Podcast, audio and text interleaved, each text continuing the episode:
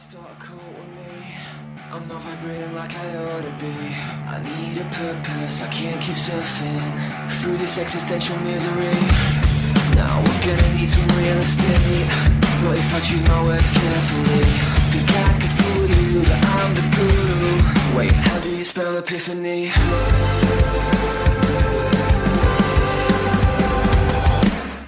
Before the truth will set you free,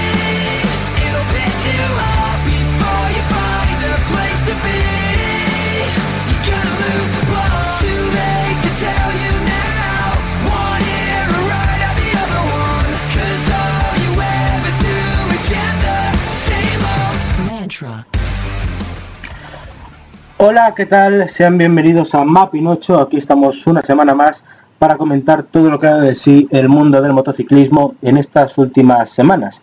Eh, una semana que ha sido bastante intensa esta última con la mítica prueba de las 8 horas de Suzuka, con la gran prueba de resistencia japonesa que pone fin al campeonato del mundo, la gran prueba donde van siempre los grandes pilotos de las mejores marcas que luchan allí eh, por ser la mejor, sobre todo las japonesas por supuesto, y una de las ediciones eh, ha sido esta de Suzuka más interesante de los últimos tiempos, de las más bonitas que se decidió al final, que nos dejó muchísimo que comentar, muchísimos puntos de análisis, polémica por supuesto.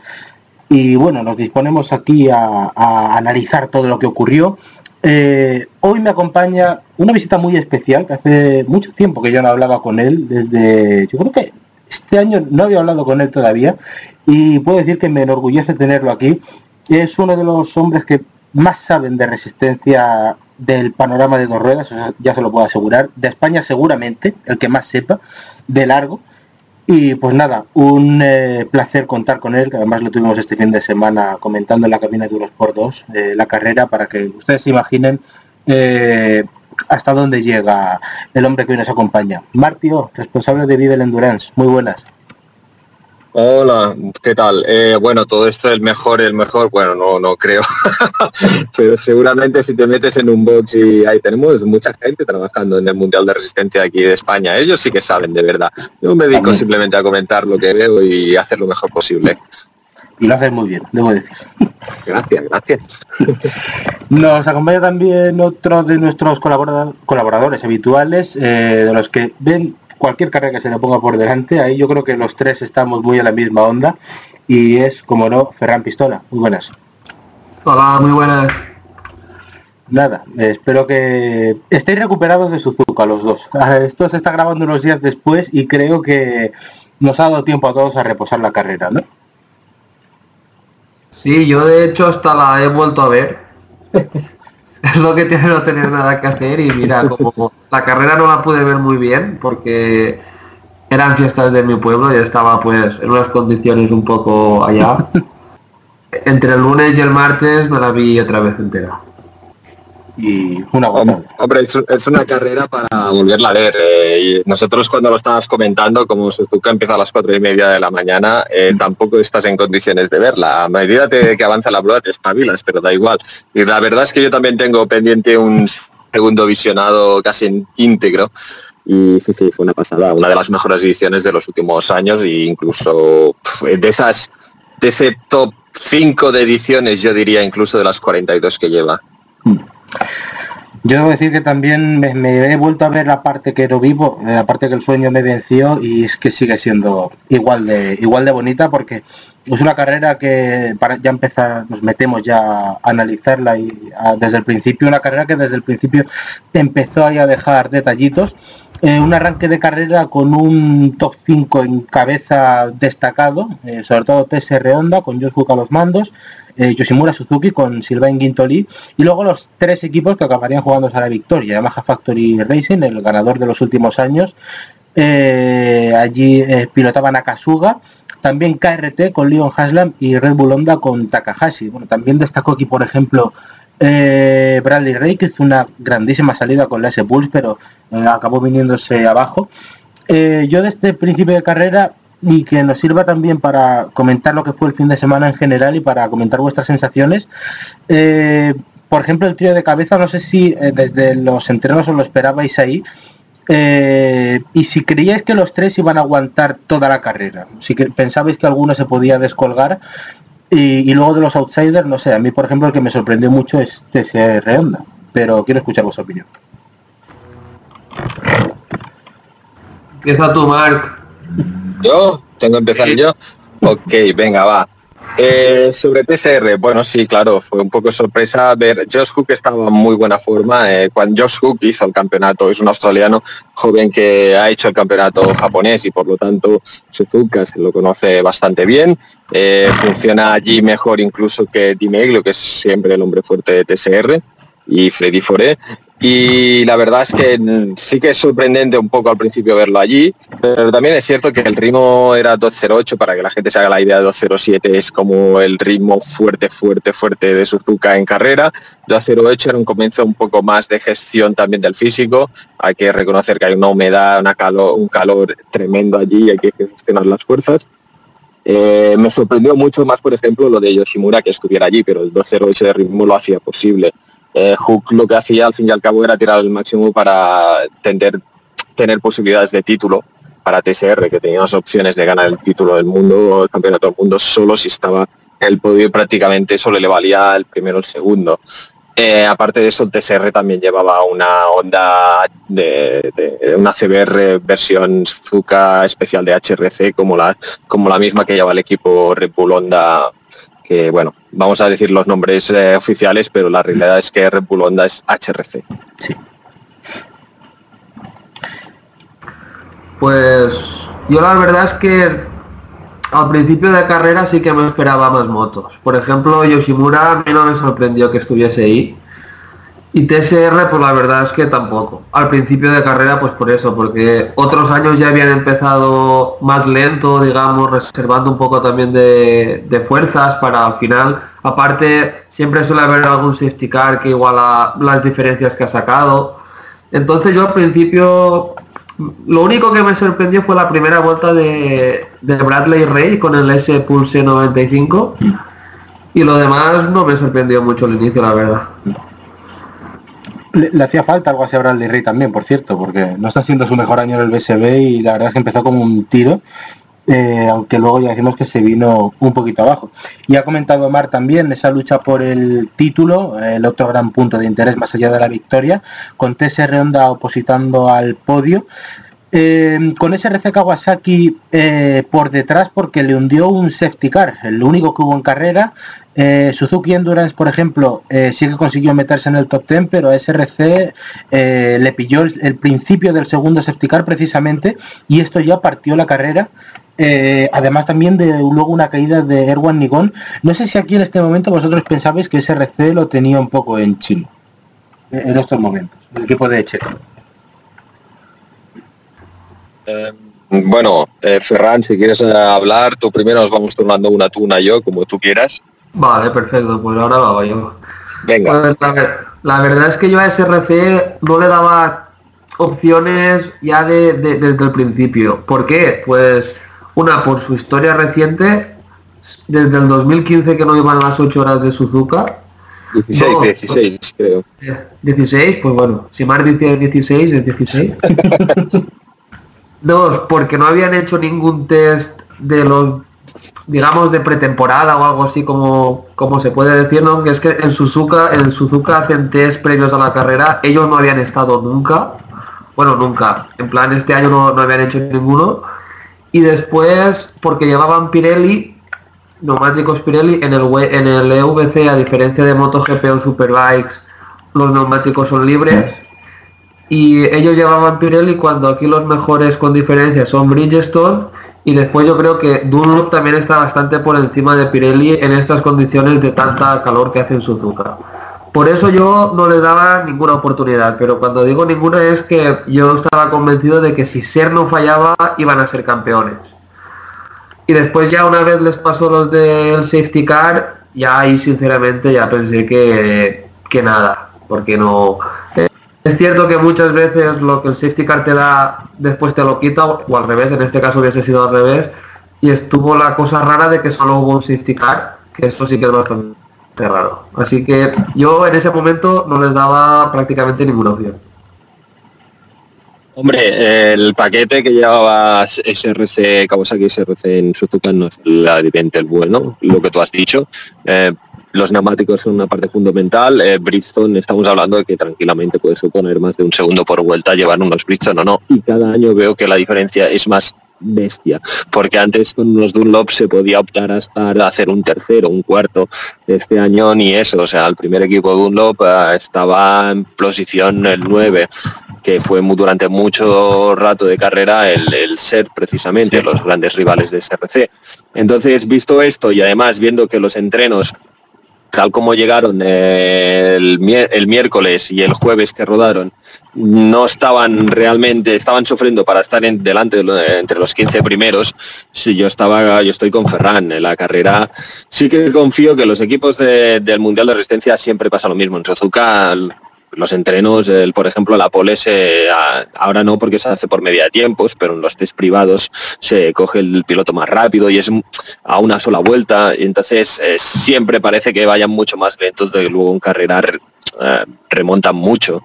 Pero aún así, lo que dice Ferran, a la que un safety car que perdieron un minuto, eh, no hubo ninguno más de safety car, que esto no lo puedes saber, más la caída del Guanigón. De hecho, nosotros en cabina, yo fui el primero en decir cuando vi la, la caída del Guanigón, aunque fue un arrastrón y no pasó por boxes y perdió un minuto y medio solo, yo pensé, esto está acabado.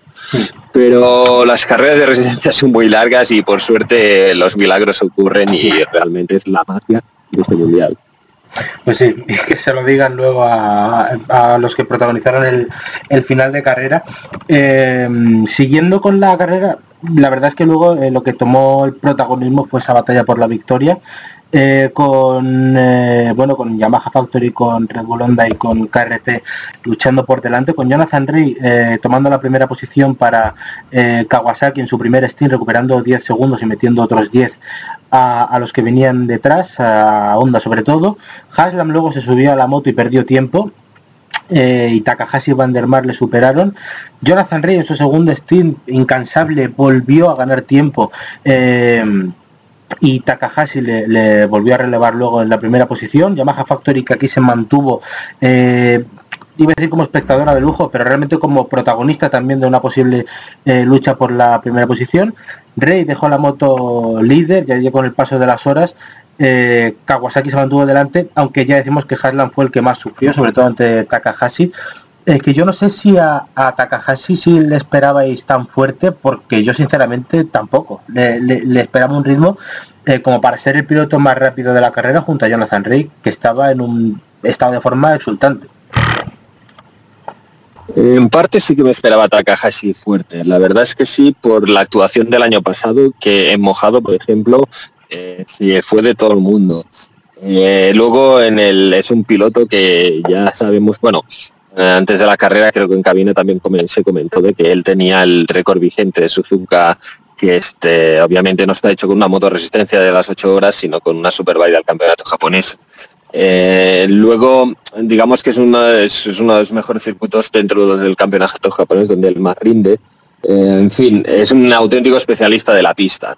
Y no- es histórico, eh, si uno coge, es un circuito tan técnico, tan puñetero y con unas condiciones de calor de ese fin de semana tan curiosas, que ahí hay, si tú coges la lista de, de- hay una web que tiene todas los- la- las ediciones y todos los resultados de entrenamientos y de carrera y puedes ver que hay pilotos japoneses que históricamente han rodado en los tiempos o más rápido que nombres como Mike Duhan. O sea, para que veáis, ¿sabes? O sea, es ridículo a veces, pero sí, es cierto. El motociclismo es un deporte muy especial donde si un tío que sepa la pista con las armas adecuadas es capaz de batirse, aunque solo sea por un fin de semana, con los mejores del mundo.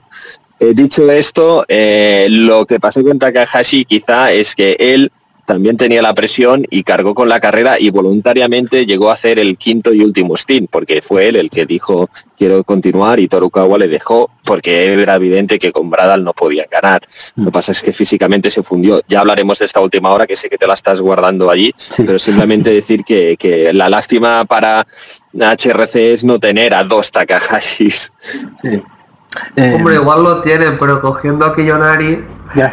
Gracias porque era el tema que iba a coger, porque lo hemos comentado un poquito antes de micro. Era el trío más sin ser, o sea, siendo potente, el que menos, ¿no? Realmente Sí. eh, yo hubiera apostado por Xavi Forés, sinceramente, para esa tercera moto. Yo por Mizuno. Que estaba también en el Musashi. Pero claro, Mizuno corre el All Japan en, en el Musashi Hard Pro y entonces pues igual no podía correr. Pero bueno, volviendo a la pregunta que habías hecho, a mí no me sorprendió por lo mismo que ha dicho Mark, el rendimiento de Takahashi. Porque en, Suzuka el año pasado ya lo hizo muy bien y, no, no era la primera vez que lo hacía.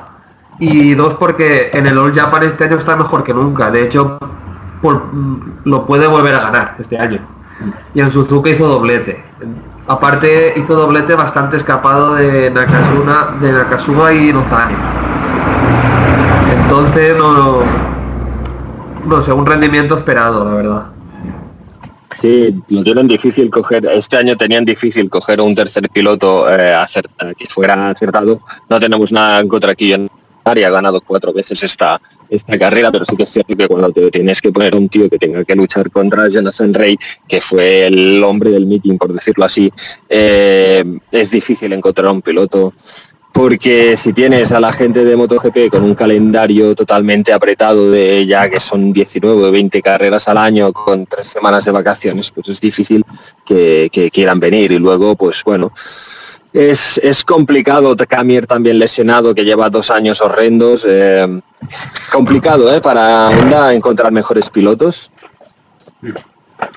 Sí, eso sí. Lo que pasa es que, eh, no sé, yo ya m- me da la sensación, sobre todo viendo al, al Musashi, al Hard Pro, eh, que aún así tenían el, un gran nivel, porque allí estaba Gerter también, con, con Mizuno y con Forés.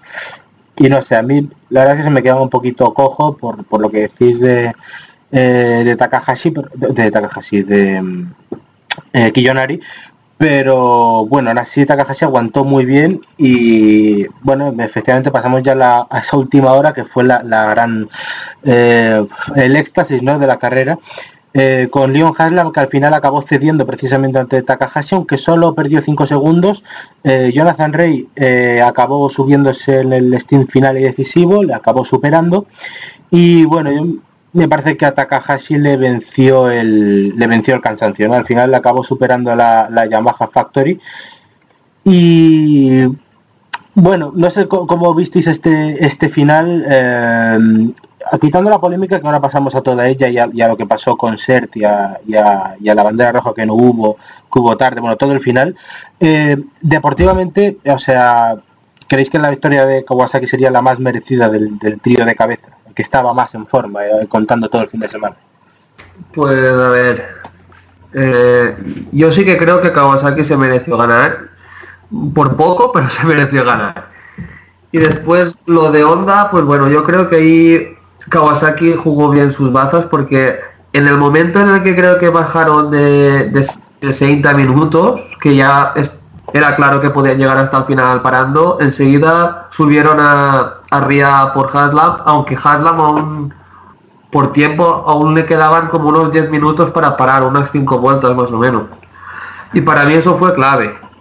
Después también Honda hizo algo similar y para mí, como ha dicho también eh, Mark, eh, Takahashi se desfondó. Se desfondó y no podía, no podía más porque claro, el calor, solo con dos pilotos, yendo al máximo porque Takahashi tiró muchísimo, ya desde el primer relevo al final ya da un, un tirón y después siempre iba a ritmo, a ritmo, a ritmo, a ritmo muy alto.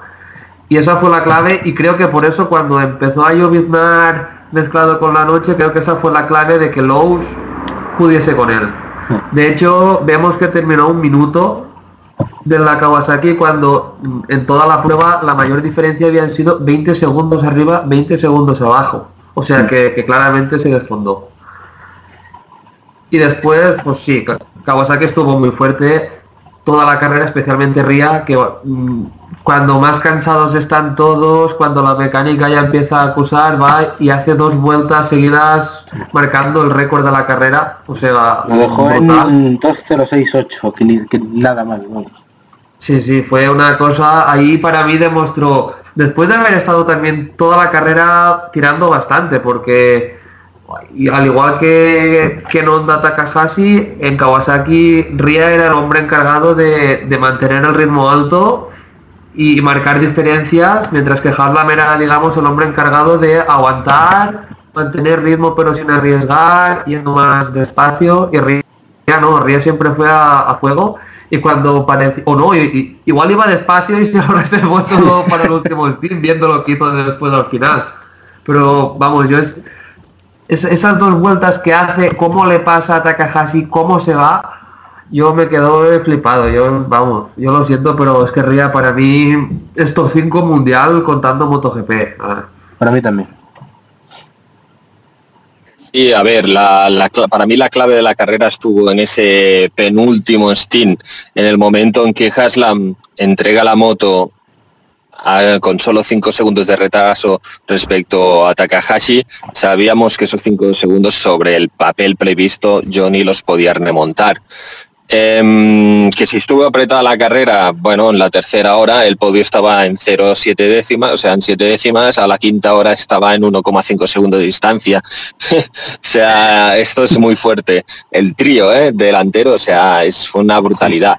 Eh, ¿Qué pasa? Que cuando tienes estas situaciones de igualdad, eh, la gestión de la carrera ya es eso. eh, estamos hablando que de Honda iba con un dúo como Kawasaki, lo único que la diferencia entre su piloto principal y el segundo no era, era mayor que entre Kawasaki. Y Yamaha tenía el trío más equilibrado, pero también es cierto que si miráis los tiempos de, de boxes, también perdieron alrededor de casi 20 segundos más o menos respecto a Honda y Kawa que estuvieron un poco así emparejados. Honda es el que hizo quizá mejor servicio de pit stops y todo. Entonces en Kawasaki sabieron leer muy bien eh, la carrera, eh, porque eh, Haslam supo Haslam sabíamos que, que, no iba a ser un piloto que se iba a escapar de dentro de su grupo y le tocaron todos los stints prácticamente emparejado con nombres rápidos como Nakasuka o Takahashi, pero estaba en contacto con él. Y Rea sabíamos que cuando tocaran los otros pilotos se iba a ir.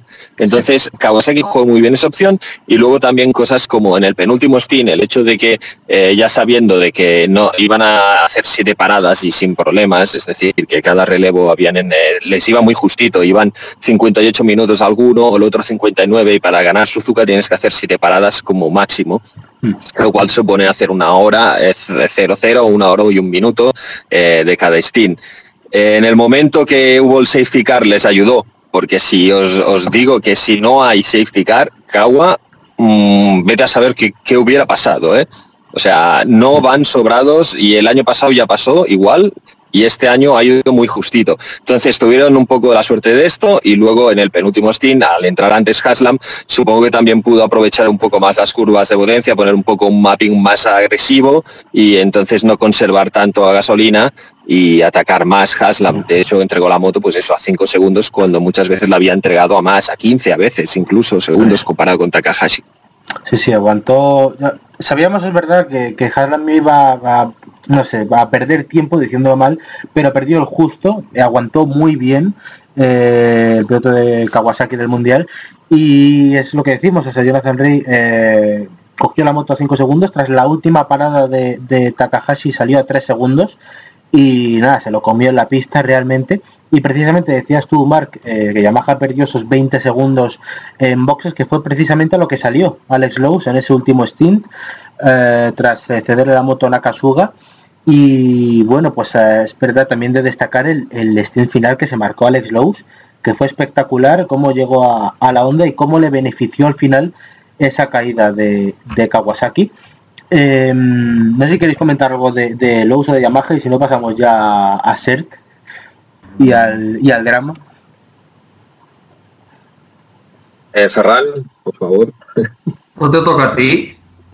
Bueno, vale, va. Eh, muy breve.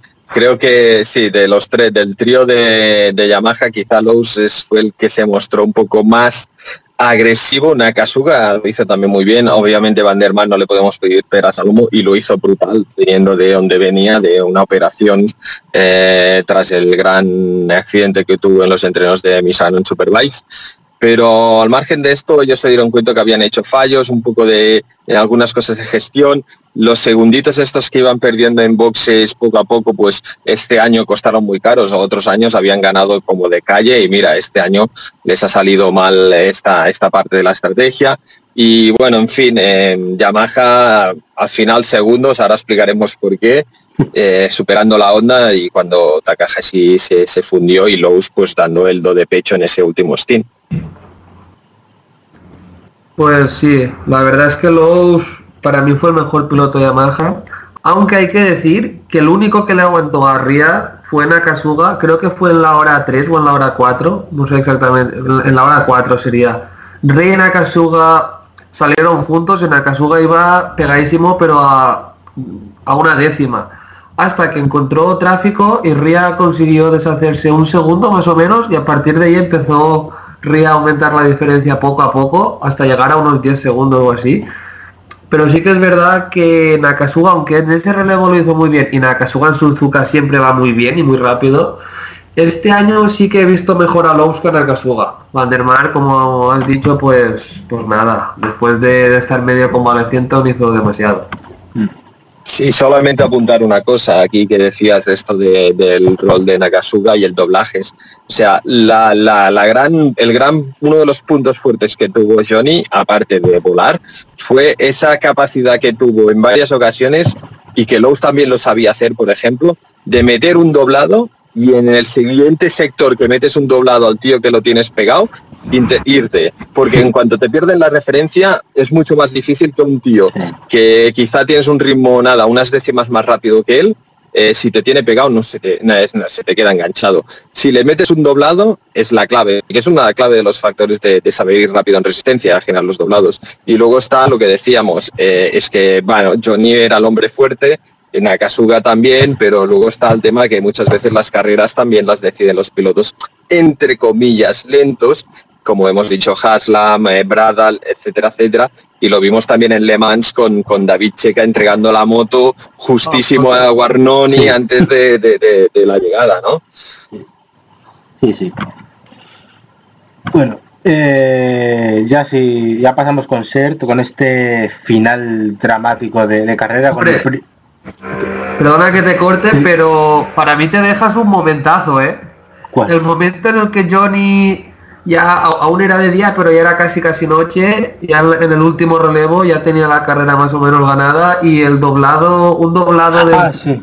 delante Sí, suya sí, choca contra, parecía un, silencioso de un escape y, y cae y se lo lleva por... Es verdad, se le sonrió la suerte completamente porque un, un doblado de alguien que acababa de, un tubo de escape de, de alguien que acababa de pasar y, y, eh, se lo comieron y por centímetros no lo tira, ¿eh? O sea, Sí, faltaban 32 minutos de carrera y vamos, casi se va al suelo. y todo esto antes de llegar la lluvia. Que también, Correcto. que también no- nos amenazó en este final y fue lo que hizo más espectacular este, esta, este tramo final. Eh, lo cual para mí agrava más la situación, pero eso ahora, ahora hablamos de ello. Eh, eh, como decía, el primer gran drama de la carrera, seis minutos y medio de- del final, eh, con Suzuki Endurance, con Etienne Masson ro- rodando la novena posición, en ese momento campeón del mundo, el equipo eh, de Suzuki, tenía por detrás a, Tomoyoshi Koyama, el piloto de Moriwaki, amenazando esa novena posición que le podía dejar sin título si le adelantaba. Y como digo, al minuto y medio del final se rompe motor. Me, recordó esto completamente al mítico final de, Toyota en Le Mans, os acordaréis, el año 2016, si no recuerdo mal. Eh, un, eh, un jarro de agua fría tremendo, sobre todo, debo decir, para Dominique Melian. Y en este, eh, en este final, yo, para mí lo más llamativo es la irresponsabilidad de Masón. O sea, te puede pasar una carrera de resistencia, por desgracia, ya lo hemos dicho que es tan tan increíble, tan tan inesperada y tan cruel que esto te puede pasar, esta- una rotura así, que te deja sin título y te deja sin nada. Pero lo que no puedes hacer por mucho título que te estés jugando es eh, continuar como hizo él, que se hizo muchísimos metros con, eh, eh, con vamos con el motor roto y dejando aceite por toda la pista. No sé cómo lo veis vosotros. Yo... Es verdad que lo de Masón quizás no tiene justificación, pero yo sí que lo entiendo. muchos pilotos, por ejemplo, Forest, Brooks, han criticado a esa acción en, en, redes sociales. Pero yo me pongo en la piel de masón y yo creo que yo también hubiese tirado para adelante, vamos, hasta con pedales. ¿Sabes? Te falta tan poco y por mucha experiencia que tengas, a, sa- a saber que estaría pensando en ese mismo instante, ¿no? Cuando rompe igual, yo que sé, que si no era para tanto, que si no era aceite, que si era agua, no sé, yo creo, yo le entiendo, yo creo que hubiese tirado para adelante para lo que pasara. Aunque sabes que no va a ningún sitio, porque en el fondo lo sabes, tiras para adelante. Después es que está que yo creo que dirección de carrera debería de haber sacado un safety car. Eso sí que lo como, como mínimo. Sí, el tema de Masón, a ver, es muy sencillo. eh, lo que dice Ferran, estoy de acuerdo con él. eh, es, es son momentos psicológicos que tú llevas todo un año trabajando para esto, lo tienes a tocar, se te quedan seis minutos, pasa esto y tu mente ya es un factor psicológico. Te, queda tu mente en blanco. Yo creo que Masón, todos los metros que hizo, es que si, te pones a pensar, fue el primer parcial entero que, lo dejó chorreando aceite cuando rompió a final de recta y ya estaba haciéndose el recto y volvió a entrar en pista. Estoy seguro que su cabeza no era ni consciente de la cantidad de, de- de- de- de metros, que creo que a lo mejor es un kilómetro entero, que dejó con aceite. El problema que no tiene disculpa de Masón, y mira que entiendo su situación, es que se metiera por el lugar de la trazada. Eso es imperdonable. Es decir, yo yo entiendo de que, tú quieres llegar al box y todo eso, pero tienes eh, la, zona de las S es que es imposible que no te llegues a meter en la traza en algún momento. Pero es que ya fue directamente por todo el interior todo el rato. Eso teniendo en cuenta que ya es que ya, bueno, él lo sabe, que en cuanto esa moto rompe ya se tendría que haber hecho el recto y haberse quedado en casa. Pero es que encima ahí el- todo el follón de que se mete en medio de las trazadas y sobre dirección de carrera sí claro Eh, aquí la FIM se columpió porque la dirección de carrera viene de la FIM y creo que yo no sé si luego Eurosport Events que es la empresa que tiene la Dorna para que me entienda aquí la gente que, que no está mucho al día es la, la- la empresa que organiza el mundial o que tiene la gestión más bien. No sé si también ha sometido a presión o algo y ellos tras carrera tan épica que teníamos pues eso, esa situación que se hizo al final, que Rea pues metió caña al final y que se tal y que apareció la lluvia que un poco suspenso.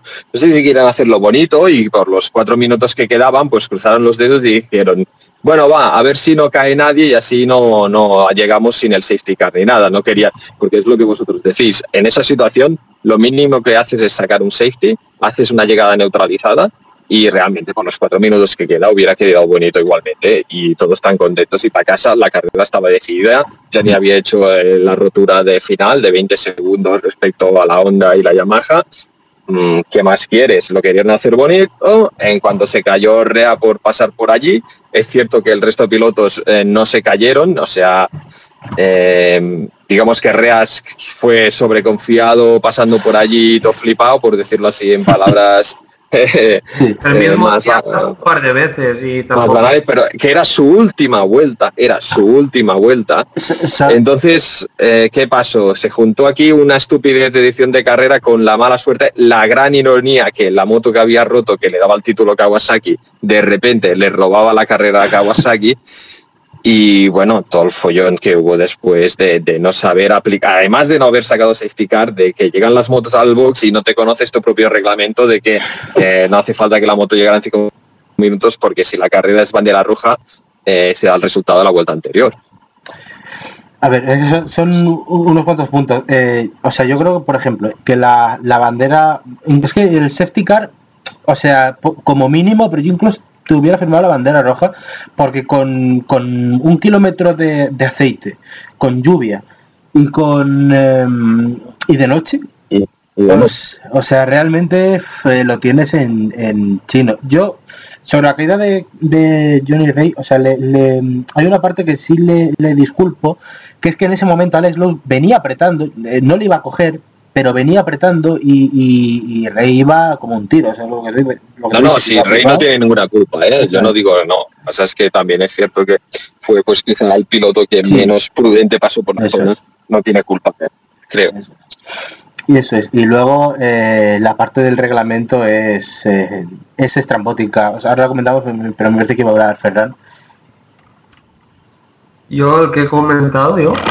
No, que ibas a hablar, que, que ibas a decir algo, pero sí. No, sí que Ría pasó como dos veces por ahí antes de caer. Y yo sí que creo que igual iba un poco flipado, un poco flipado, vale, no. Un poco demasiado rápido, pero es que era como una lotería. Porque yo no sé, de día sí que se ve bastante bien si hay aceite o no. Pero de noche yo no sé, y lloviendo yo no sé hasta qué parte se, se nota la diferencia entre la lluvia, entre el aceite y el no aceite.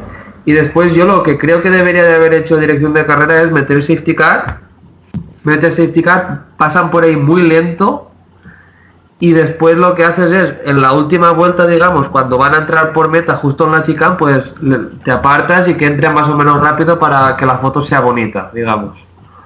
Y ya está, y eso para mí hubiese sido la solución. Después del tema del reglamento, yo sinceramente sí que creía que era lo de los 5 minutos, porque eso es un reglamento FIM, pero resulta que aquí se ve que el que hace el reglamento del, del EWC no copió y pegó bien el reglamento o algo y, y afortunadamente es diferente en este caso.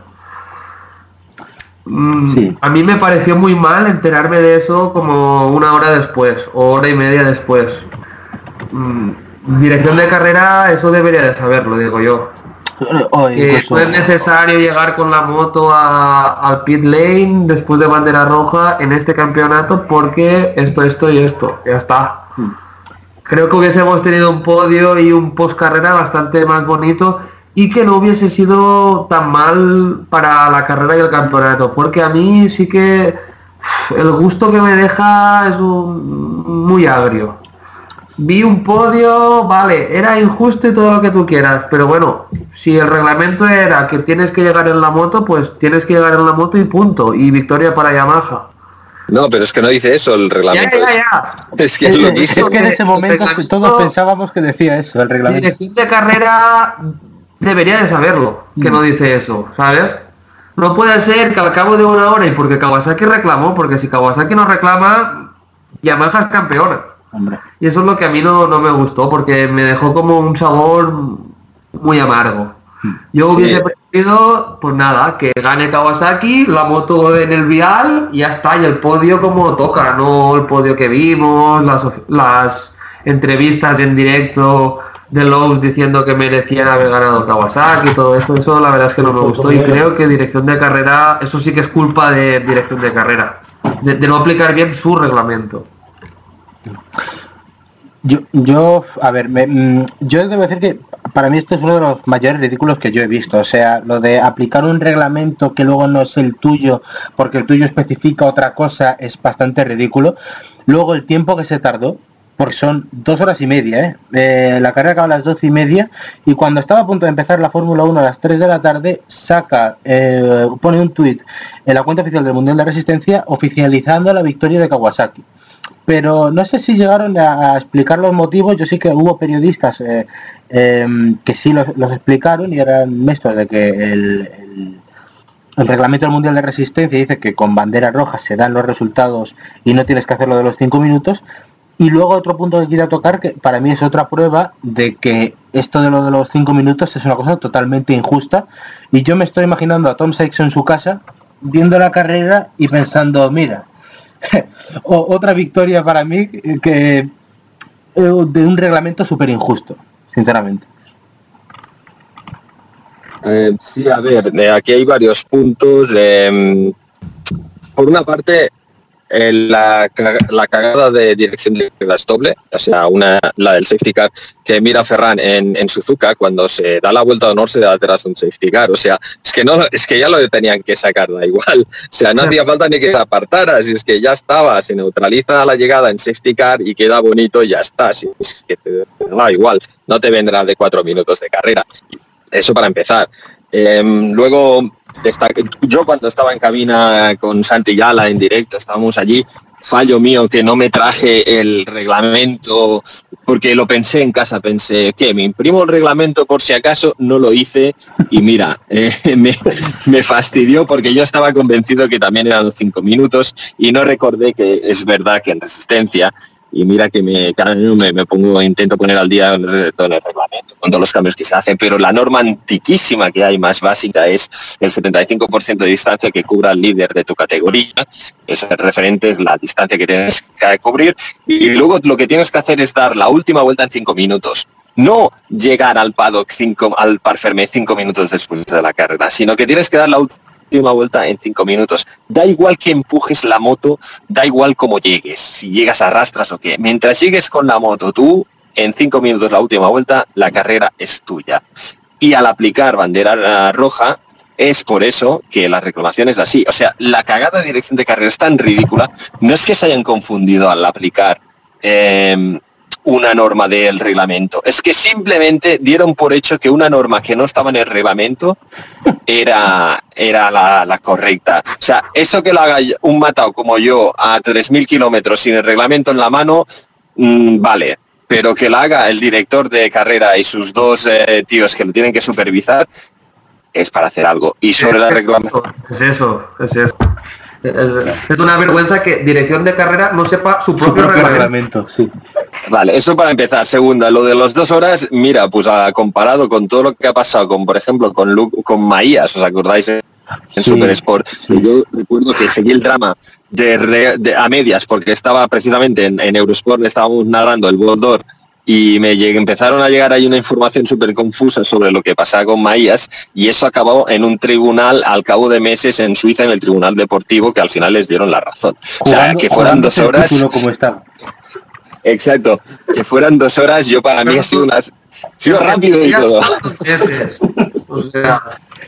Y, y, de hecho, eh, os voy a decir ya interioridades de estas cosas que uno se entera de que la reclamación fue porque eh, uno de los hombres japoneses que estaba de Kawasaki Racing Team, que antes estaba manejando, que maneja el Team Green, el, equipo que hace el, campeonato japonés, se olió que algo pasaba porque él no recordaba. Entonces cogieron los, los reglamentos en japonés, se lo empezaron a mirar, fue allí el ingeniero en jefe y entonces cuando tú haces una reclamación de esta dirección de carrera, tienes que mirarlo muy, muy bien, porque no puedes pues, hacer una una reclamación diciendo estoy en contra de esto que habéis dicho, sino que tienes que decir eh, creo que vosotros os habéis con eh, habéis entrado en contradicción con el reglamento que dice esto. O sea, cuidado. Depende de cómo hagas la, la, la petición, te puede salir rana. Y en Kawasaki estuvieron una hora de entre ellos discutiéndose, bueno, discutiéndose, hablándolo de cómo podían hacer la reclamación, redactándolo y momentos totalmente de, de, ya os podéis imaginar, de la tensión y, la, lo que hubo. Y luego la decisión de carrera, eh, de dirección de carrera fue de una hora y poco y luego ya se filtró, algunos medios se enteraron porque claro, cuando salieron de ahí los ingenieros japoneses de Kawasaki gritando hemos ganado, ahora sí, ahora sí, mm, entonces algunos medios se, enteraron antes de que, el, el Mundial de Resistencia lo lo hiciera oficial al cabo media hora, ¿no? Más o menos, pero sí, digamos que el papel aquel día de dirección de carrera fue horrendo. Y menos mal que Kawasaki lo hizo bien, porque si lo llega a hacer mal y después se va, lo que tú has dicho antes de Maías, a un tribunal extradeportivo y tal, y nos enteramos de quién ha ganado las ocho horas de Suzuka después del Boldor, eso ya hubiese sido, vamos, Fatal. Sí, sí, tremendo. La suerte que hubo, perdona que te cortes, simplemente que al menos para lo que es el campeonato del mundo, es decir, para el resultado de, David Checa como campeón del mundo de SRC, al haber reventado el motor el CERT y el TSR, independientemente que hubiera quedado tercero o cuarto, eran campeones del mundo. Eso es al menos la alegría que tenían en Kawasaki. Oh.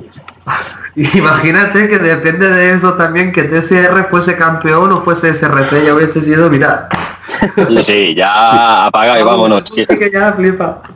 Violento también, muy violento, eh, que los dos box de Kawasaki, evidentemente uno al lado del otro, eh, los de Kawasaki Francia, locos gritando campeones, campeones.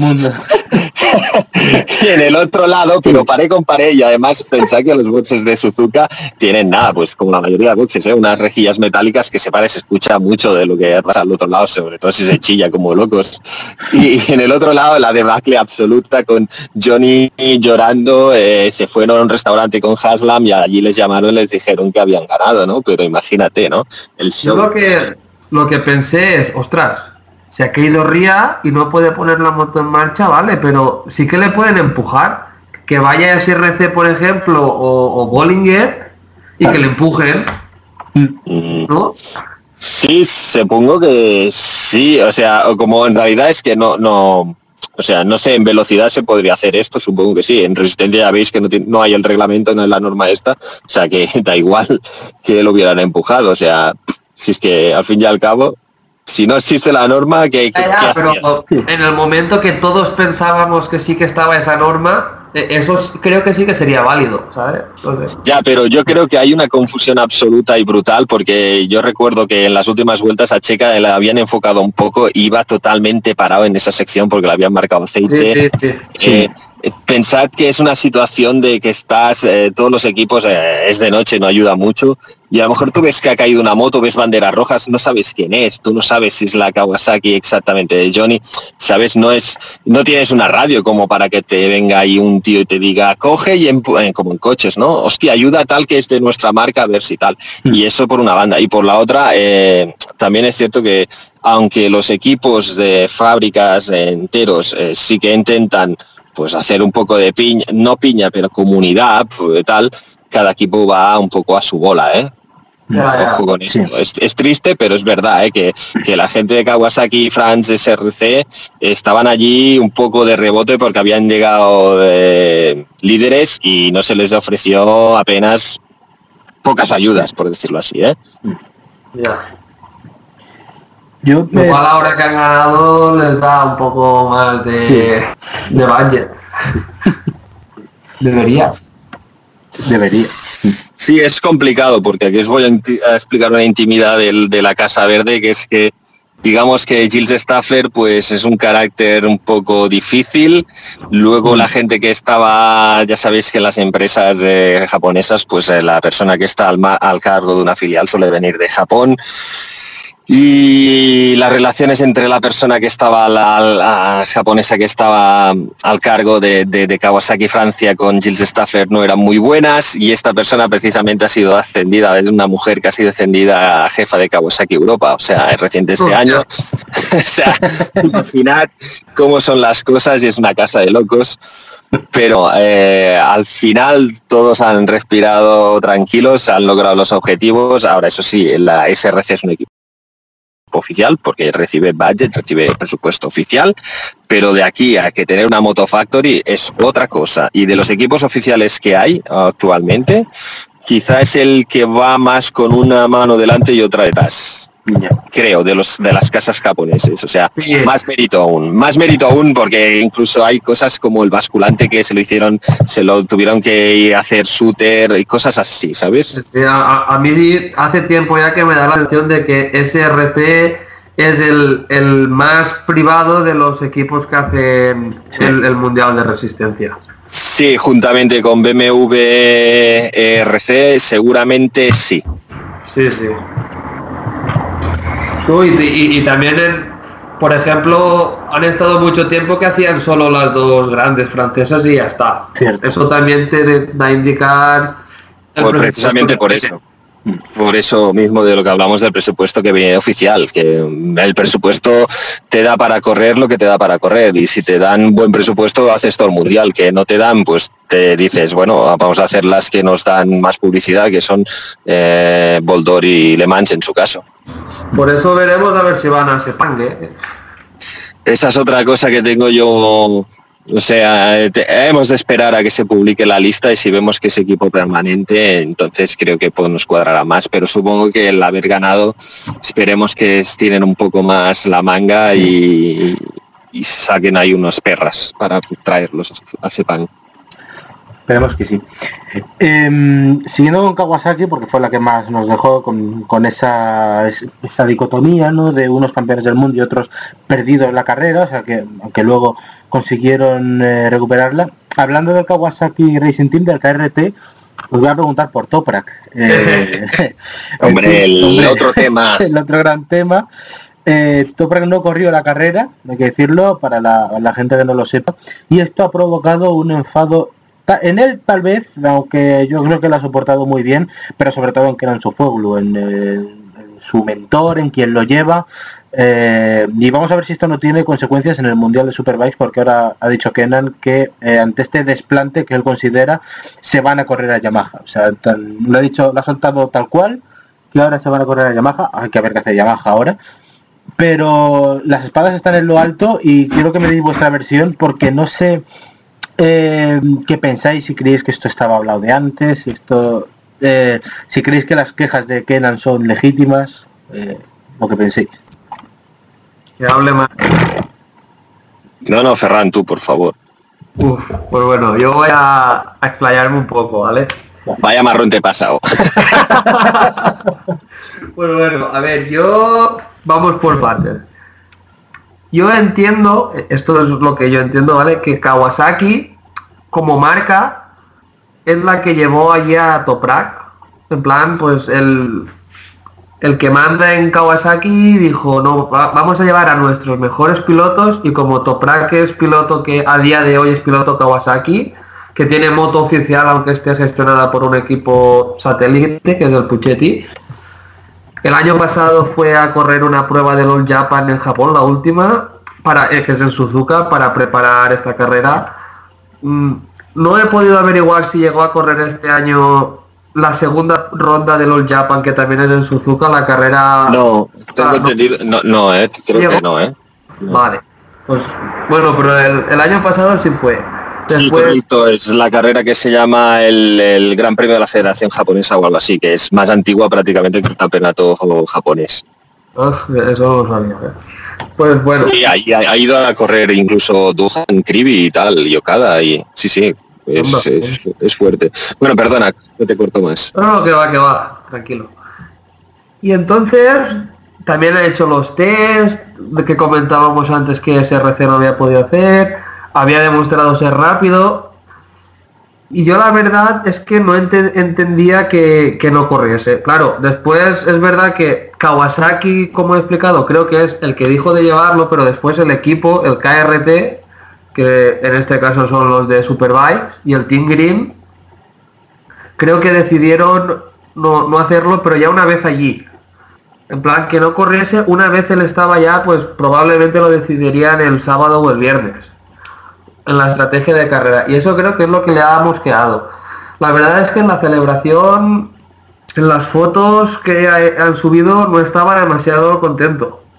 Hacía una cara de, vamos, salgo, saco yo aquí una katana y me quedo solo. La verdad esa cara. Y después, claro, yo, yo empecé a entrar en Twitter, porque es la red social que más utilizo, y no veía ningún tweet de Topar, que digo, "Che, ¿esto cómo puede ser? Y me metí en Instagram, que no uso mucho la verdad, pero empecé a buscarlo, le encontré y vi una historia que subí después a mi Twitter, que era un poco en plan, decía algo así como, doy las gracias a Kawasaki por hacerme cumplir el sueño de estar ocho horas sentado viendo una carrera, o algo así. Más o menos sí, decía en las declaraciones oficiales sacadas de la nota de prensa, decía, estoy muy cansado después de ver las ocho horas de carrera. Sí, algo así, en pla- en plan un poco irónico. Y yo dije, uy, pues esto, esto no estaba planeado de antes. Yo la verdad es que no entiendo cómo no le sacaron. Aunque fuese un relevo, yo creo que estaba más que capacitado. Decían, no es que no tiene experiencia, es cierto, no tiene experiencia en Suzuka, pero ha demostrado ser un piloto que no, precisamente no se cae mucho. En Superbike no suele caer. Creo que el, el papel de Hatland de, de stopper o de no perder mucho tiempo, creo que lo podría haber hecho perfectamente. Es opinión personal. Y entiendo ahí su malestar. Después la verdad es que las declaraciones de su Foglu me cuesta entenderlas. Porque e- es el manager de un piloto.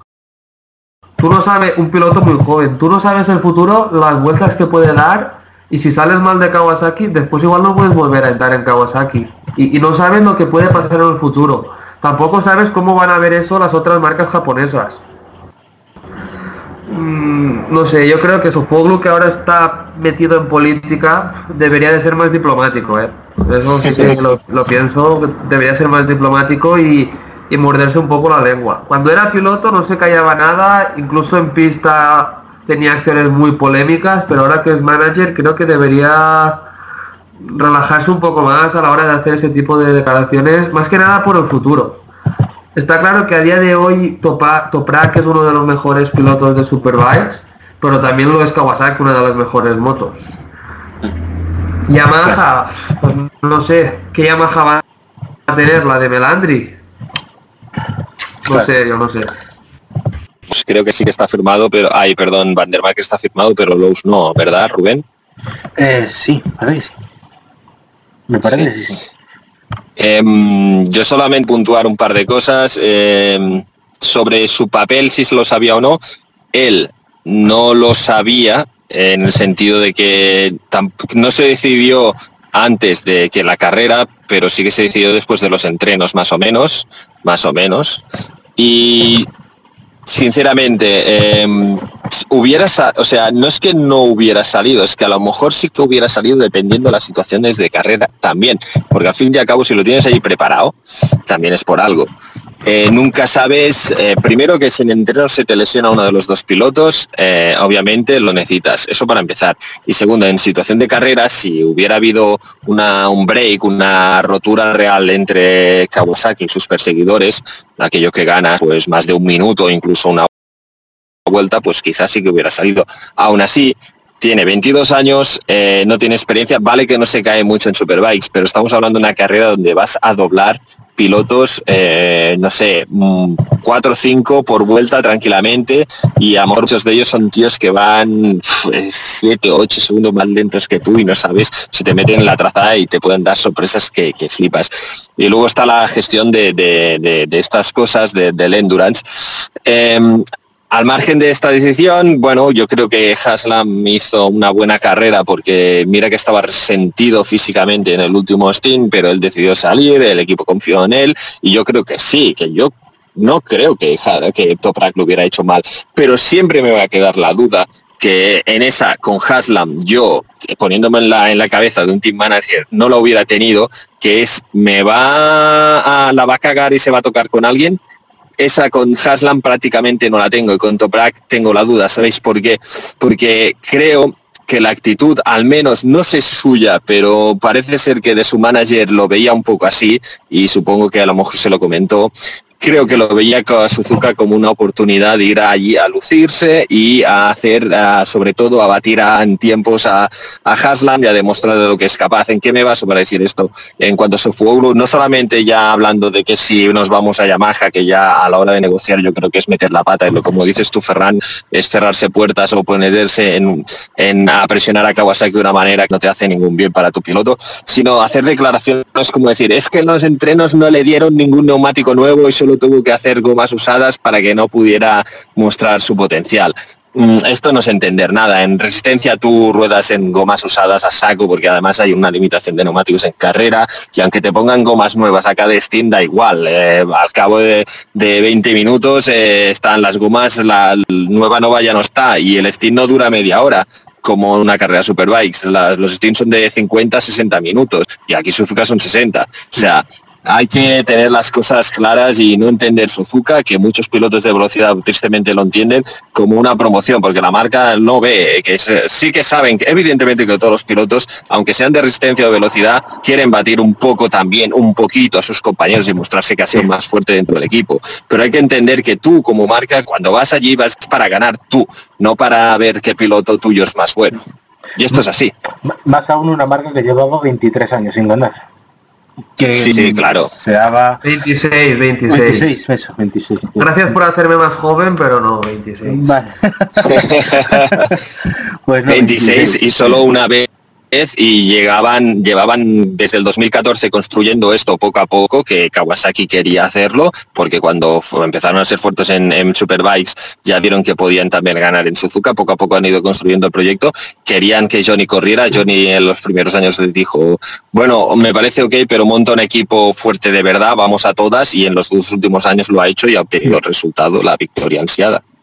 ¿Creéis que volverán en 2020? Eh, yo creo que Kawasaki sí. Sí, eh, sobre el papel están, in- están, ellos podrían hacerlo porque tienen una plaza reservada para ello y se ha Sí, sí, confirmado. De acuerdo. Y por otra, de la manera que yo sé, eh, quizá es probable, pero bueno, en esto de la vida nunca es seguro. Pero en principio el programa de este de evolución en principio continúa. También veremos cómo están las cosas el año que viene en Superbikes. El, el calendario de Supervisor no ha salido, entonces también puede modificar un poco. Es verdad. Correcto. Mm, yo, Pues bueno, yo quería decir una cosa sobre esto y es que el año pasado Yamaha ganó con solo dos pilotos porque Nakasuga tuvo un accidente, no sé si en warm o en entrenamientos, y se quedó bastante mal. Y, y participaron solo con Van der Mark y, y Lowe's. Este año Honda solo ha participado con dos pilotos, con Blader y Takahashi. Kawasaki ha ganado con solo dos pilotos. Mm, yo creo que es hora ya de que en resistencia en las carreras de 8 horas limiten solo a dos pilotos y que dejen un tercer piloto como hay en, en las carreras de 24 horas que hay un cuarto piloto reserva, pues aquí lo mismo pero con un tercer piloto. ¿Cómo lo veis? yo lo veo muy interesante, sinceramente. Yo creo que podría funcionar muy bien. Yo lo veo como volver a la esencia de la resistencia que son dos pilotos sufriendo. Em, yo creo, o sea, la idea no es que me disguste ni nada, pero creo que as- ahora mismo es como volver atrás. No, no, o sea, no tengo, no me imagino que la gente que está eh, manejando el mundial de resistencia sea una cosa que tengan en cabeza y creo que para ellos es compli- una complicación, más que nada porque también ocurre lo mismo en el mundo de los ah, coches. Antes eran dos pilotos, excepto para las carreras de 24 horas y poco a poco se fue poniendo el formato de tres y ahora siempre son tres. Eh, también tiene algunas ventajas, o sea, piensa que cuando en vez de hacer dos pilotos, cuatro stints, hacen tres, tres y dos, eh, también llegan más frescos y hay un poco más de show. Uy, está todo más apretado. Cuanto más pilotos hay en pista, mm, también hay alguna oportunidad de ver un poco más de show y más estilos diferentes, eso por otro lado. Si, si implementara este sistema de dos pilotos para carreras de 8 horas y un tercero para 24, aquí ya estoy yo entrando en un sistema fantasía mío, pero bueno, lo que molaría ya hacerlo bien es que fueran dos pilotos fijos para el Mundial, el tercero es el reserva por si se lesiona y luego que se pudiera inscribir un cuarto y aquí, aquí las marcas hicieron un poco show, ¿no? De que pudieran bailar eh, rollo, vale, ins- inscribo cuatro pilotos en un equipo, uno de ellos es el típico Wilcar que puede ser pues eso, un Rea, un Haslam, un no sé qué, y en una carrera que me interese lo meto. Se podrían llegar a hacer cosas así muy chulas. Fujita, ¿no? El, el- el- el piloto... El piloto bueno que sea Fujita, ¿no? El del jazz. más o menos, o sea, que sea un poco de Joker. Habla, habla, perdona. No, no, no, si ya había acabado, o sea, simplemente esto. Yo de- del tema de Toprak os tengo que decir que, mm, o sea, a mí me, dio pena por él y porque creo que no se lo esperaba, me dio esa sensación y sobre todo cuando vi lo que subiste tú, Ferran, la, la captura de Instagram. Eh, sí que creo, entiendo también a Kawasaki por lo que habéis dicho, lo de, o sea, que ellos quieren ganar y tal vez no estaban en condiciones de jugársela, aunque será que a mí me Toprak me gusta mucho, pero creo que lo hubiera hecho muy bien, creo que no hubiera puesto en peligro la victoria, incluso podría haber rendido mejor que, que Haslam, pero sí que las declaraciones de Kendall son una sobrada eh, bastante importante. Y yo no sé, no sé cómo lo veis, eh, si tal vez estén buscando presionar a Kawasaki para el puesto de Haslam, porque, porque estas últimas semanas eh, eh, el que menos ha sonado para esa segunda moto de Kawasaki ha sido Toprak. O sea, se, ha- se habló de Rabat, que ha renovado con Avinti en MotoGP, se, se habló de Van der Mark, pero de Toprak no se ha hablado.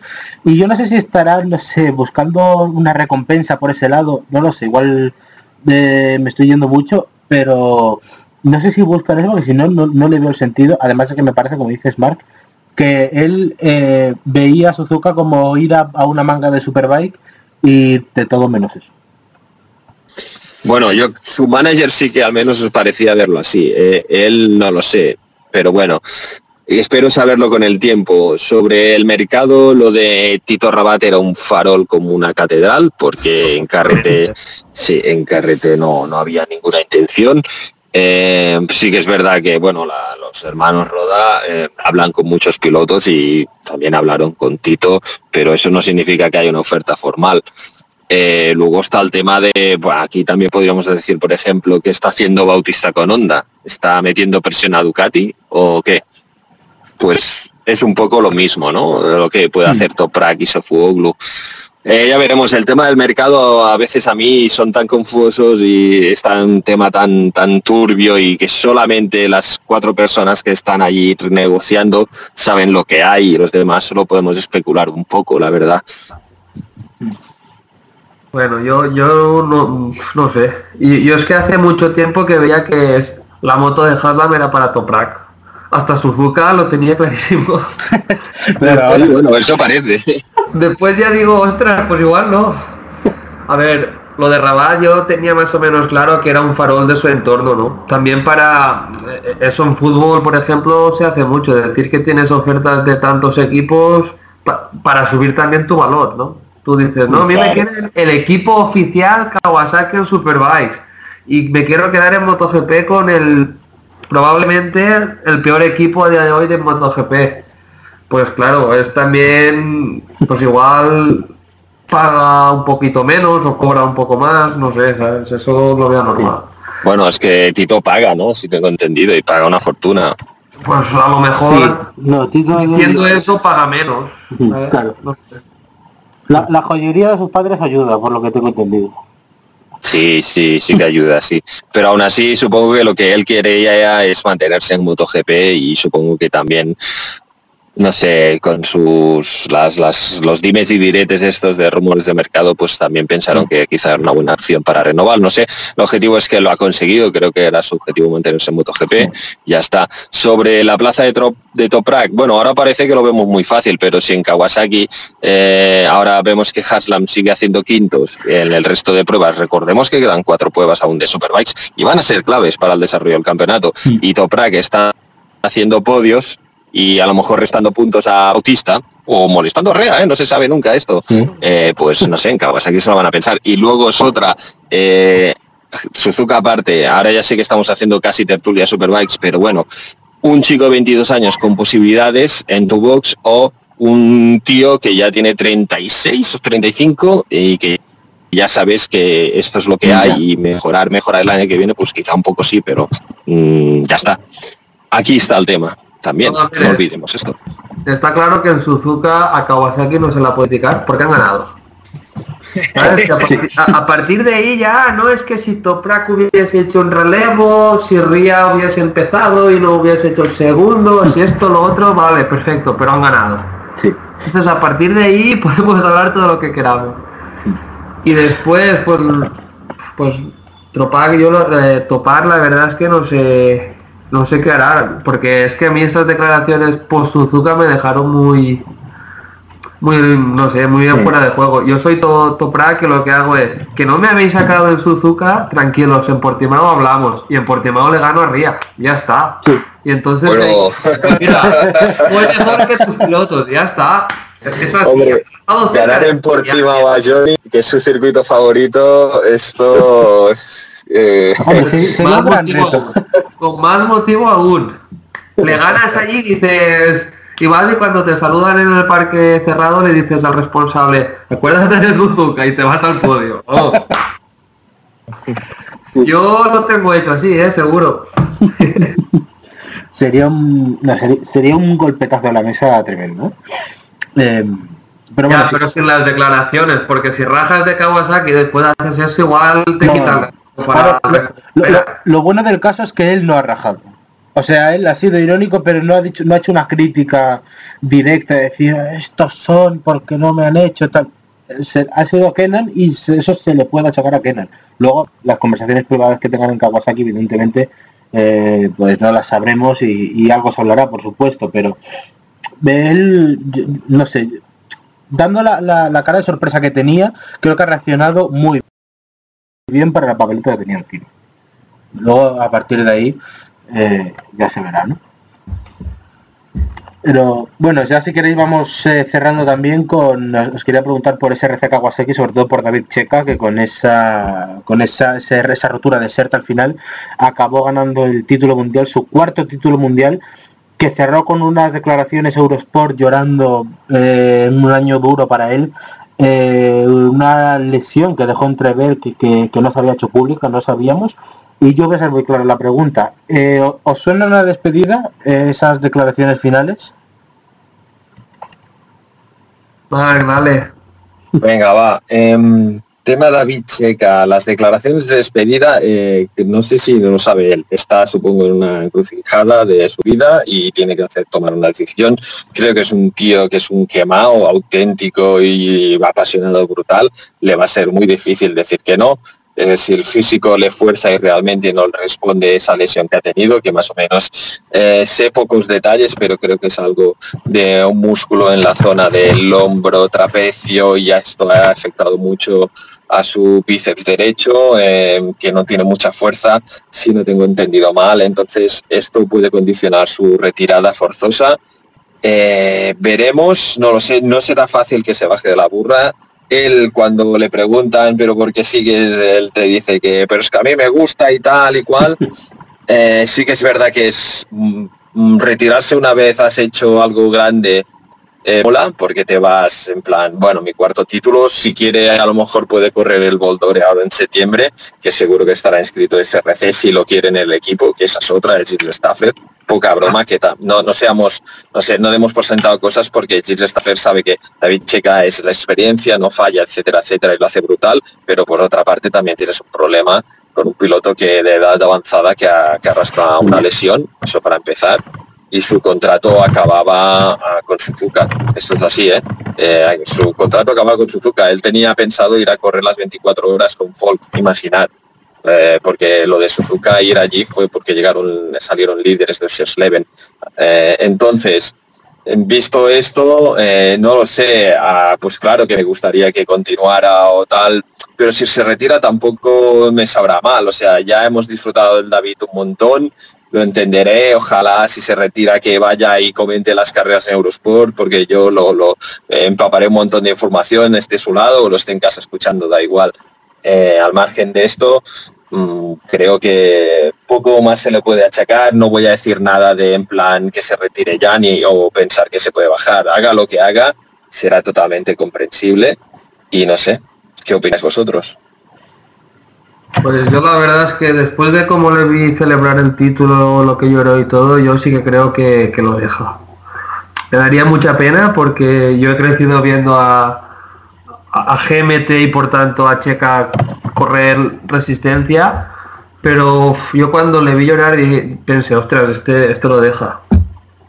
Si lo deja, pues bien por él, aplaudirle, y si va a Eurosport a comentar ya, mm, perfecto.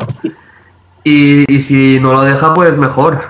A seguir disfrutando con él, que en resistencia creo que, aunque este año quizás está un poco más flojo, quizás por lo del brazo, Y por todo, por cambio de moto, cambio de neumáticos, todo. sí, sigue siendo, vamos, de los mejores.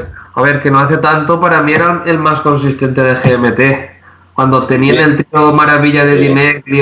Canepa y Checa, mm, en, en- en carrera era el que mejor ritmo tenía doblando y todo, y sobre todo en, en las dos grandes de 24 horas. Y era para mí el mejor.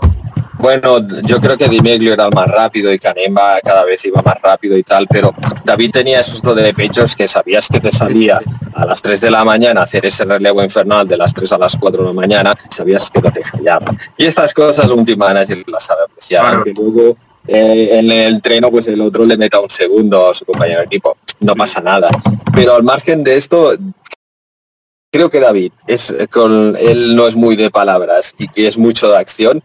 Eso veo mucho más probable, yo que sé, verle que el año que viene, aunque esté en un equipo privado más para divertirse allí, que, que cogiendo un ave y que no le van a pagar prácticamente o, o que va a ser muy difícil para ir a Madrid a comentar unas carreras. Santi, Ayala, escucha esto y hazle una buena oferta, va. No, si Santi no, no hace las ofertas, si Santi hiciera las ofertas, hasta, hasta tú y yo y, y Rubén iríamos a comentar, ya te lo digo. Bueno, pues al jefe de al jefe de Santi decirle que se, pues, haremos llegar esto a, a Eurosport España, a ver si, si por un casual checa, por desgracia no le tenemos Si en la pista que retirarse, ¿eh? si no, no. Sí, por sí, supuesto, no, por supuesto. Eh, también tened en cuenta que él, él vive en Francia, su mujer es francesa, acaba de tener una hija, es difícil, pero al menos que le peguen una buena llamada telefónica o algo, ¿no? Sí, sí, sí. Sí, sí. Yo, Bueno, eh, Sí, no, simplemente decir eh, también pequeño mención a Dominic Meliane, que sea también el SERT, el, el propietario de, bueno, team manager del SERT, del Suzuki Endurance Team, que también vaya a palo retirarse con tu moto cuando te quedan cuatro minutos y rompe motor. A mí se me parte el corazón, 40 años de experiencia de, como team manager, pero No. bueno, eh, las La- carreras son así. la cara que se le quedó fue horrible. Con- conociendo las circunstancias da una pena tremenda. Pero también nuestro recuerdo, por supuesto. Y yo con, con Checa debo decir que para mí este sería el año propicio. No quiero tampoco que se que se retire, pero creo que sería el año y creo que me imagino que la, la lesión ahora, claro, me expliqué muchas cosas porque no sé si recordáis las 24 horas de Le Mans eh, o no fue eh, no sé fue en Boldor o Le Mans, no fue Le Mans, fue en Le Mans eh, que me parece que fue el que menos destacó de Kawasaki, no fue su mejor día con mm, no sé, Sí. a mí me parece que se- sería el momento idóneo, pero es- estoy en vuestra línea. No me gustaría nada no verle en el Mundial de Resistencia. Me faltaría algo. Y bueno, eh, no sé si queréis comentar algo más de la carrera o de, o de Checa Bueno. o de lo que queráis. Bueno, nada, simplemente sí sobre Checa una cosa, que si llega a estar Oscar en nuestra tertulia nos, nos ahorca con, Sí. con lo fan de Checa que es, con las dos manos nos estrangula. ¿Eres consciente de que se lo voy a pasar y que nos van a llegar tres mensajes, uno a cada uno, prometiéndonos la muerte? Totalmente, yo ya estoy esperando el un dedo cortado, una cabeza caballo o algo en la cama por, por insinuar que Checa podría lleg- David Checa podría llegar a retirarse. En fin, no sé, eh, veremos. eh, a mí tampoco es como otro piloto que también veo que se va, creo que nos queda muchos, Vincent Philippe, un tío que tiene, sí, también tiene 40 años como él y como también del ser, ¿no? Como Dominique Melian. Eh, tiempos duros, eh, tiempos de renovación, también me, du- me duele porque también, como dice Ferran, yo también he seguido, creo que llevo siguiendo el Endurance desde el año 2001, 2000 más o menos, y he crecido en esta especialidad de conocimientos, he crecido viéndolos a ellos, aprendiendo con ellos. También me duele porque me doy cuenta que me he hecho mayor, esto también me duele. y cuando empiezas a ver a tus ídolos retirarse, pues también duele. Es muy duro, ¿eh? Y no voy a decir nada ya de la gente que, que los seguidores de Rossi cuando vea que se retire, que va a ser la mitad de la Mm. afición del motociclismo, ¿no? Pues ¿Qué me esto es algo parecido. Sí, sí, sí. Bueno. Eh, si queréis eh, cerramos ya bueno, con, la, con la clasificación eh, completa de la carrera, con ese top 10, con Kawasaki al final eh, ganando por 18 segundos sobre Yamaha Factory, 1.06 le metieron finalmente a Red Bull Honda y por detrás TSR, eh, Yoshimura Suzuki, Yamaha Austria, Musashi eh, Hard Pro, que por cierto no hemos comentado, pero qué remontada. eh, porque ya en las primeras Sí. horas se metieron en el top 10 pres- pese a esa sanción de 90 segundos eh, la tenía apuntada por aquí eh, por eh, un error en entrenos con la gestión de los stickers que limitan los neumáticos usados. Eh, sanción que yo no entendí, por cierto, me parece ultra excesivo. Eh, y luego con ese pulse con Moriwaki Racing y con Honda Dream eh, Sakurai Honda eh, terminando, cerrando ese top 10. En clasificación general, finalmente, SRC Kawasaki liderando 145,5 puntos, eh, o TSR Honda segunda con 137,5 y tercera Suzuki Endurance con 127. Cuarta Yar con 110,5, Weapon Racing 101, eh, cerrando el top 5. Sí, Em, sobre los, los- perdona, eh, sobre los eh, stickers, antes de que cierres el tema, apuntar que eh, los stickers, eh, para que la- alguien que nos escucha que no está muy al día de esto, es la limitación de neumáticos en el mundo de la resistencia te dan unas pegatinas para que las pongas a los neumáticos que tú quieras. Una vez pones la pegatina en el neumático, aquello va a misa y se considera que ha sido uno de los que tienes usados. Para los qualis tienes seis, hay dos qualis, eh, es decir, dos qualis quiere decir dos oportunidades, son seis tandas, porque son tres pilotos, un quali, tres pilotos otra vez, un quali, ¿no? Entonces te dan seis neumáticos. Si tú pegas la pegatina, y el reglamento lo dice, mira, aquí sí que sabieron leer el reglamento, ¿ves? dice que tú tienes que gestionar bien estos stickers, si no los gestionas bien, eh, te puede meter eh, un- una stop and go en carrera. Y así fue. Eh, lo hice- este año lo han cambiado, en otros años te podían meter este stop and go a mitad de carrera. Este año han sido más consecuentes, que es en- antes de empezar la carrera. Bueno, o justo cuando empieza ya salir desde el pit lane con retraso, que es más justo a nivel de sanción, porque no solamente que el equipo puede remontar mejor, sino que a mitad de carrera, cuando sales ya con cierta ventaja de decir, oh, voy a ganar tiempo, voy a tirar a muerte porque sé que luego me van a penalizar. Entonces creo que es más justo así. Y si el equipo hizo el error de pegarlos en la llanta en vez del neumático como se exige, porque se creyeron que, no sé, que al pegarlos al neumático, pues eh, que haya pasado alguna vez, eh, hay problemas, saltan o lo que sea, eh, Hombre, la sanción es dura y tal, y Xavier Forés se geojó mucho y se cagó en todo, sí, pero también es cierto que el equipo pegó de, de, de- de- de- Sí.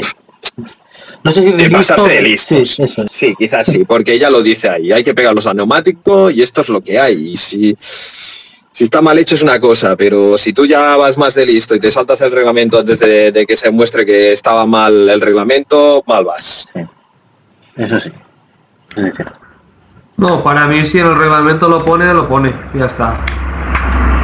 Claro, la verdad es que es lo que hablamos a veces del reglamento, ¿no? Son, son 90 segundos así perdidos, pero es verdad que se pasaron de listo. Pero bueno, eh, no sé ya si queréis decir algo más o, o ya cerramos. Yo sí. Y bueno, lo que quiero decir es a, a los señores de Ducati y de BMW que después de ver esta preciosidad de carrera que hemos tenido, pues que se atrevan y pongan un equipo para las 8 horas. No sé. Ahora que han hecho moto nueva, pues nada, que, que demuestre su potencial ganándole a los japoneses en casa.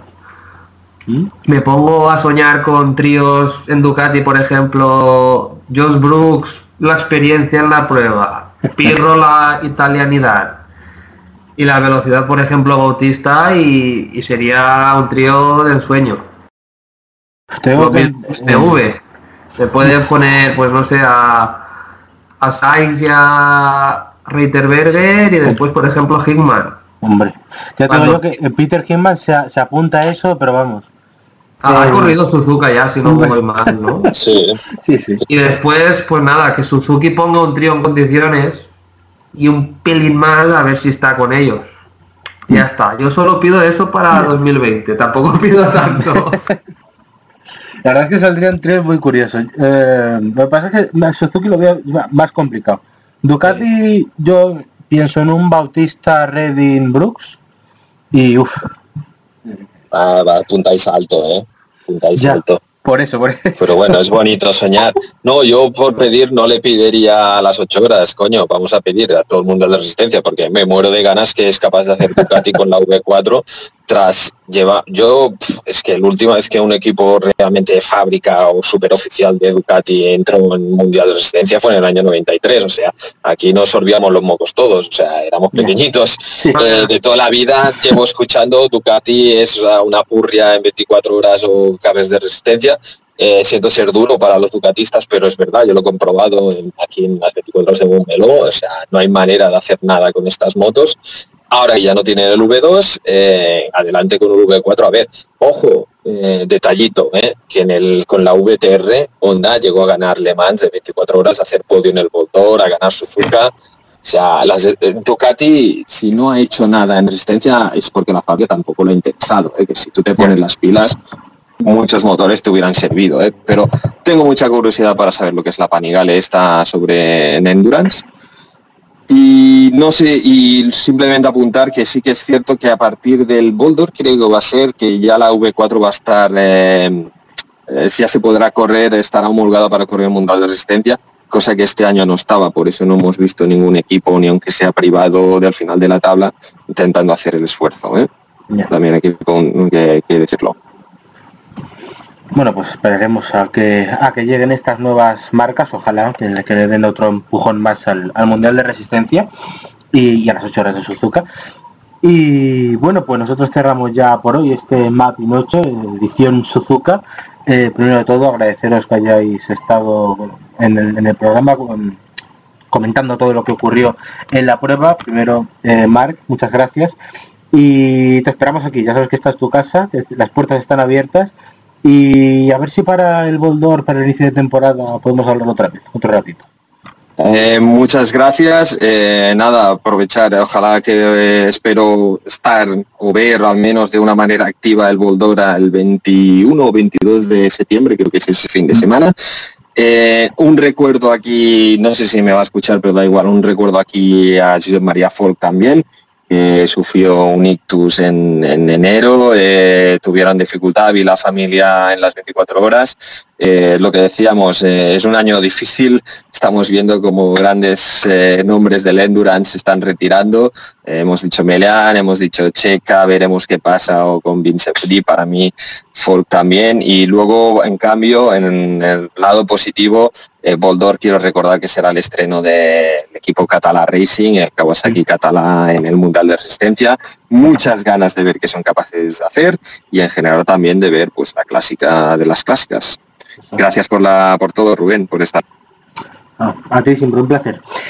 Y Ferran, lo mismo, muchas gracias y nosotros nos escucharemos con más frecuencias y sí, eh, seguramente para MotoGP. Pues sí, así es. Como siempre un placer más comentar estas carreras que no son tan mainstream como, como el MotoGP. Y nada, nos escuchamos en MotoGP, aunque yo me temo que voy a fallar dos carreras. Bueno, No estaré para este doblete centro europeo, puesto que, como sabes, estaré en Belfast ayudando a Raúl Torras en su participación en el Ulster. Y nada, a ver si el tiempo mejora, porque he visto la previsión y me, me ha asustado un poco, porque pone que nos llueve todos los días y, y no. No, espero que no, por favor. Y nada, que no, que no pase como en Isla de Man, por favor, que no se Por favor, suspenda por favor. todo. Y, Así, cierto, bueno, apro- aprovecho antes de que irme que coño, un saludo a Raúl Torras, un tío majísimo, eh, que mucha, mucha, mucha, mucha, mucha suerte en Ulster.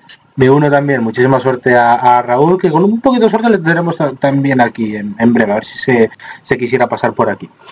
Y nada, eh, Ferran, eso, que no te caiga mucho en el Ulster, lleva el paraguas, mételo ya en, el, en la maleta y, Ahí, ahí, Ferran, mucha suerte también para ti eh, en tu estreno como asistente. y que veáis carrera, al menos. gracias. Y nada, eso lo dejamos aquí, ya decimos, a nosotros nos pueden seguir en arroba mapinocho y nos escuchamos ya para MotoGP para estas próximas carreras. Adiós.